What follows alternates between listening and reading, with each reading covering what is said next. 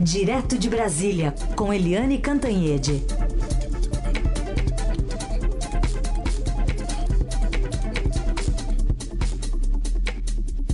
Oi, Eliane, bom dia. Bom dia, Raíssa Carolina, ouvintes. Bom dia, Eliane. Vamos começar falando sobre esse placar aqui do Estadão, né? Falando sobre a segunda instância, a prisão após condenação em segunda instância, uma repercussão ainda do que a gente viu o Supremo decidir. E de acordo com o Estadão, né, são 51 senadores e 290 deputados favoráveis a essa tese, ou seja, 341 de um total de 594 representantes. Surpreendeu esse número até alto de apoio a esses dois textos que tramitam no Congresso? Carolina, eu achei que essa foi a principal reportagem de toda a imprensa no final de semana, do ponto de vista político. Claro que não está concorrendo com o Flamengo, né, gente? Não, não acho que nada concorre com o Flamengo. Mas, do ponto de vista político, sim, foi uma informação muito relevante. Agora, confirma o que a gente já vinha falando aqui na Rádio Dourada, que na Rádio Dourada, porque a gente vinha sentindo ali uma pressão das bases, principalmente da Câmara, para reverter a decisão do Supremo Tribunal Federal. Já havia uma sensação se disseminando ali no Congresso. Agora, de qualquer jeito, essa pesquisa, esse levantamento feito pelo Estadão é muito poderoso pela força dos números. Né? 290 é, deputados a favor e 51 senadores são números muito impactantes, porque você vê, foram 290 deputados a favor e só 48 contra. Então você tem aí uma noção de como a coisa está indo, evoluindo rapidamente. É, 119 não responderam e 55 não foram encontrados, mas a gente é, pode replicar neles a proporção de a favor e contra que foram é, que, que é uma proporção que foi apurada, então você vê que a possibilidade de recompor a prisão após segunda instância, ela é muito forte e houve toda uma concertação dentro das cúpulas e das bases do Congresso, porque a primeira é, providência foi não mexer no que poderia ser considerado cláusula pétrea. Nem todo mundo acha que é cláusula pétrea, mas para evitar é, tumulto, discussão, judicialização depois, então decidiram não mexer no artigo 105, é, no artigo 5 e poderia gerar essa polêmica. Os artigos que estão sendo é, alterados e que já foram aprovados, inclusive, né, a, é, a PEC alterando esses artigos, o 105 e o 102, foi, é, esses artigos já foram aprovados na Comissão de Constituição e Justiça da Câmara. Então, por, esse, por essa PEC que foi aprovada na CCJ, significa que uh, o transitado em julgado pode ser considerado após a decisão com as provas, com a leitura das provas, já na segunda instância, ou seja, por um tribunal, por um colegiado. Então, essa é uma notícia muito importante. A gente abre a semana e abre ali, assim, essa reta final do ano com a perspectiva de, sim, voltar a ter a possibilidade de prisão em segunda instância. Muito bem, detalhes estão lá no portal estadão.com.br para o nosso ouvinte consultar. Tem foto, partido, estado, a posição de cada parlamentar também. Eliane, vamos falar, tentar falar de outro placar, o do compartilhamento de dados e investigações. Está um a um lá no STF, né? É, tá um a um. O presidente Dias Toffoli, com aquele voto javanês, segundo o colega dele, o ministro Luiz Roberto Barroso, é, e abrindo a divergência, o ministro Alexandre de Moraes. Tudo indica, gente, que na quarta-feira o Alexandre de Moraes será vitorioso, ou seja, compartilhamento de dados entre órgãos de controle e órgãos de investigação estará válido sim e muito útil, aliás, para o combate à corrupção e particularmente a lavagem de dinheiro, como os órgãos internacionais praticamente exige, né? Porque é, lavagem de dinheiro, por exemplo, não depende de um país, é uma conexão internacional. Se um país quebra a corrente, pode atrapalhar toda a investida internacional no combate à lavagem de dinheiro. Então, a tendência na quarta-feira é pela aprovação do compartilhamento de dados do COAF, da Receita Federal, do Banco Central com Polícia Federal e Ministério Público. A ver, porque a gente sempre corre risco de quebrar a cara quando antecipa hum. o voto do Supremo. Mas a tendência aparentemente é essa. Então, não é, delimitando o escopo, por exemplo, só de dados da Receita, só dados do, do COAF, então ficaria englobado todas essas bases de dados, né? Sim, apesar de pelo menos quatro ministros já terem reclamado abertamente, publicamente, da decisão do Dias Toffoli de incluir o COAF uhum. num julgamento que não tem nada a ver com o COAF, porque é um recurso extraordinário envolvendo apenas a Receita Federal. Um julgamento, portanto, que está cheio de problemas, né? É.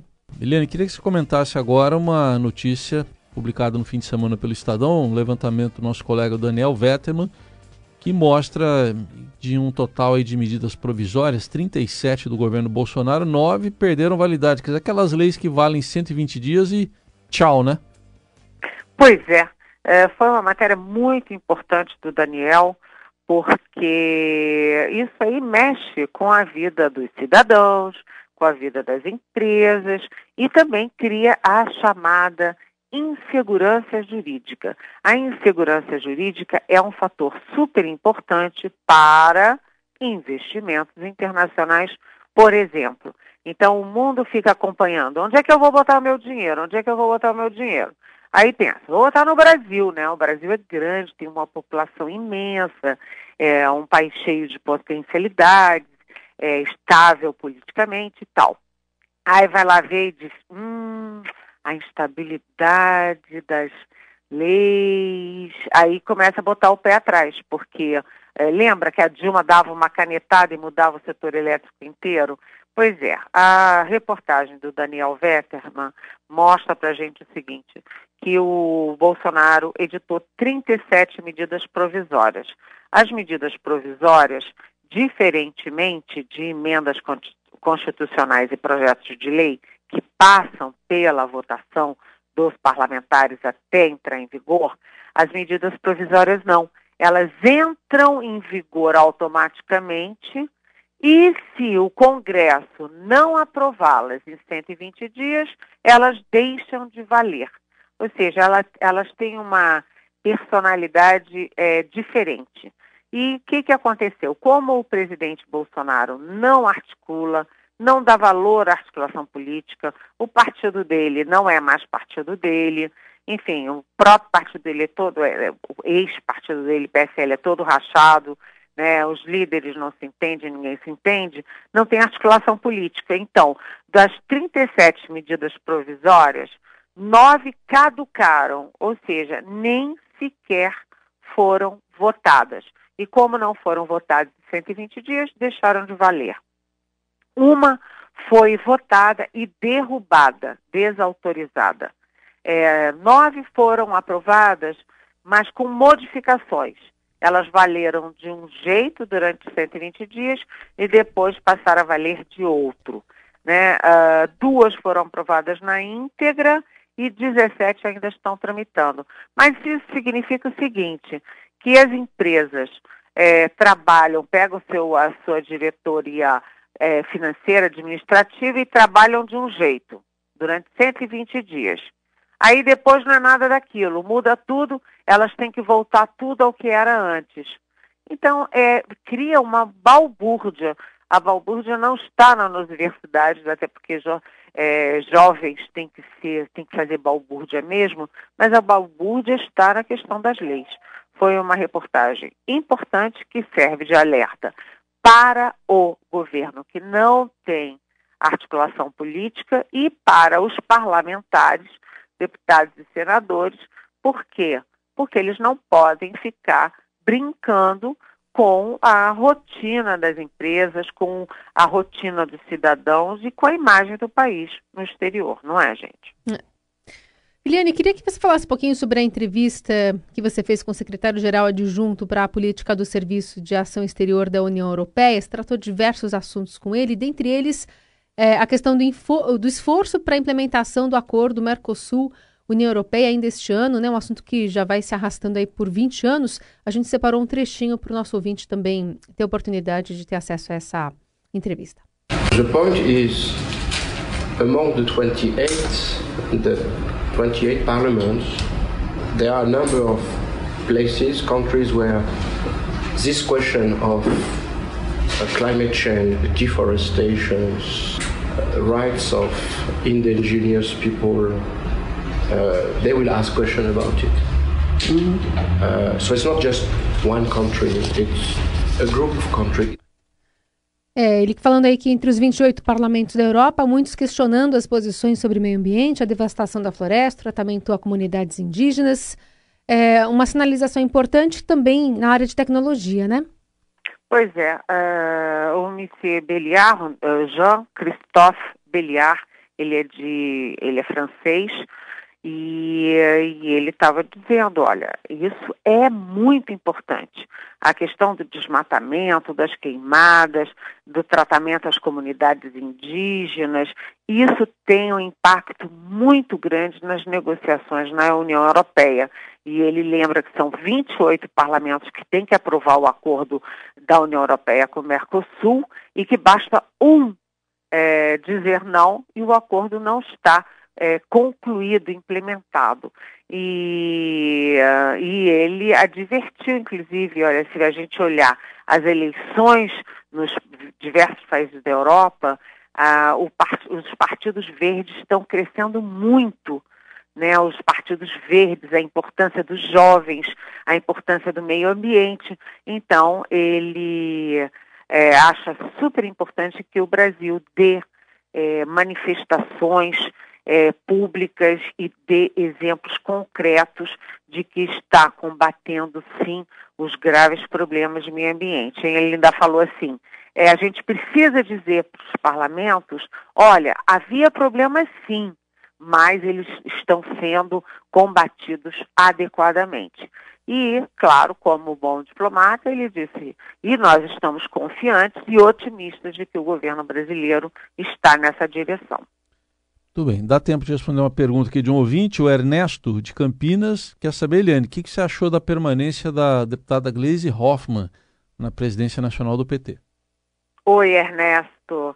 É, eu conheci a Gleisi Hoffmann e o marido dela, o deputado, ex-ministro Paulo Bernardo, é, quando eles chegaram em Brasília, jovens, e cheios de ideias, cheios de utopia, é um casal inteligente, preparado. Mas a Gleice Hoffmann virou uma radical, né? O fato é esse. E muita gente dentro do PT tem resistências a ela. E ela foi eleita agora por mais quatro anos, e a primeira coisa que ela diz é o seguinte, olha, vem essas manifestações aí, né? E nós estamos dispostos, nós, PT, a dar suporte às manifestações é, é, complicado, porque ninguém quer radicalização no Brasil, nem direita, nem esquerda, nem centro, muito menos nós, que somos apenas cidadãos querendo trabalhar, produzir e incluir os nossos é, miseráveis e desempregados. É, então, o que, que eu acho? Eu não sou do partido, eu não voto no partido, não tem nada a ver com isso, mas é perigoso se a Gleice Hoffmann é, é, reassume, mantém o cargo numa política de radicalização. Radicalização nunca é bom, muito menos nesse momento em que você tem milhões de desempregados no Brasil. E aí, nesse contexto, também fica difícil chamar partidos também mais à esquerda né, para participar de uma, de uma chapa que seja tão radical, né? Em vez de ter esse movimento um pouquinho mais para o centro, né? Para colher algumas alguns apoios importantes para as próximas eleições, a, a ideia da Gleisi é manter mesmo esse radical à esquerda, né? É, e além disso, né, o PT está muito num discurso de manter a velha é, gula do PT, né, que sempre tem que ter hegemonia, que quer todo mundo a reboque dele. né? O que fazer com Marcelo Freixo no Rio de Janeiro, o que ele é, o Marcelo Freixo é do PSOL, né? E é o candidato mais forte das esquerdas. Uhum. O que fazer com a Manuela Dávila é, do PCdoB em Porto Alegre, ela que é a candidata mais forte das esquerdas no Rio Grande do Sul. Eles querem tudo uhum. e os parceiros ficam assustados é, com essa investida do PT, né? Muito bem, essa é a Eliane Cantanhede conversando conosco aqui no Jornal Dourado. Lembrando que para mandar as perguntas para ela, você usa a hashtag Pergunte para Eliane nas redes sociais. Só aproveitar que a gente está com a Eliane ainda, Carol, considerando aqui que a Eliane também é uma desbravadora, você, vários de vocês são, né? Você, a Eliane. A gente registrar a morte aqui da Kit Balieiro, que é uma jornalista que fez carreira, fez história no jornalismo esportivo que morreu aos 62 anos no fim de semana. Ela é de Bauru, né? Sofreu um infarto, passou por Globo, SBT, Record, é, ESPN, enfim, foi um importante trabalho. Tão pioneira que virou até nome de cerveja. Tem uma cerveja com o nome dela em homenagem, a cerveja Kit. Então fica o registro aqui. Fica o registro e as nossas nosso abraço e nossa, nossas condolências à família e aos muitos e muitos amigos da Kit. Eliane, obrigada. Até amanhã. Até amanhã. Beijão.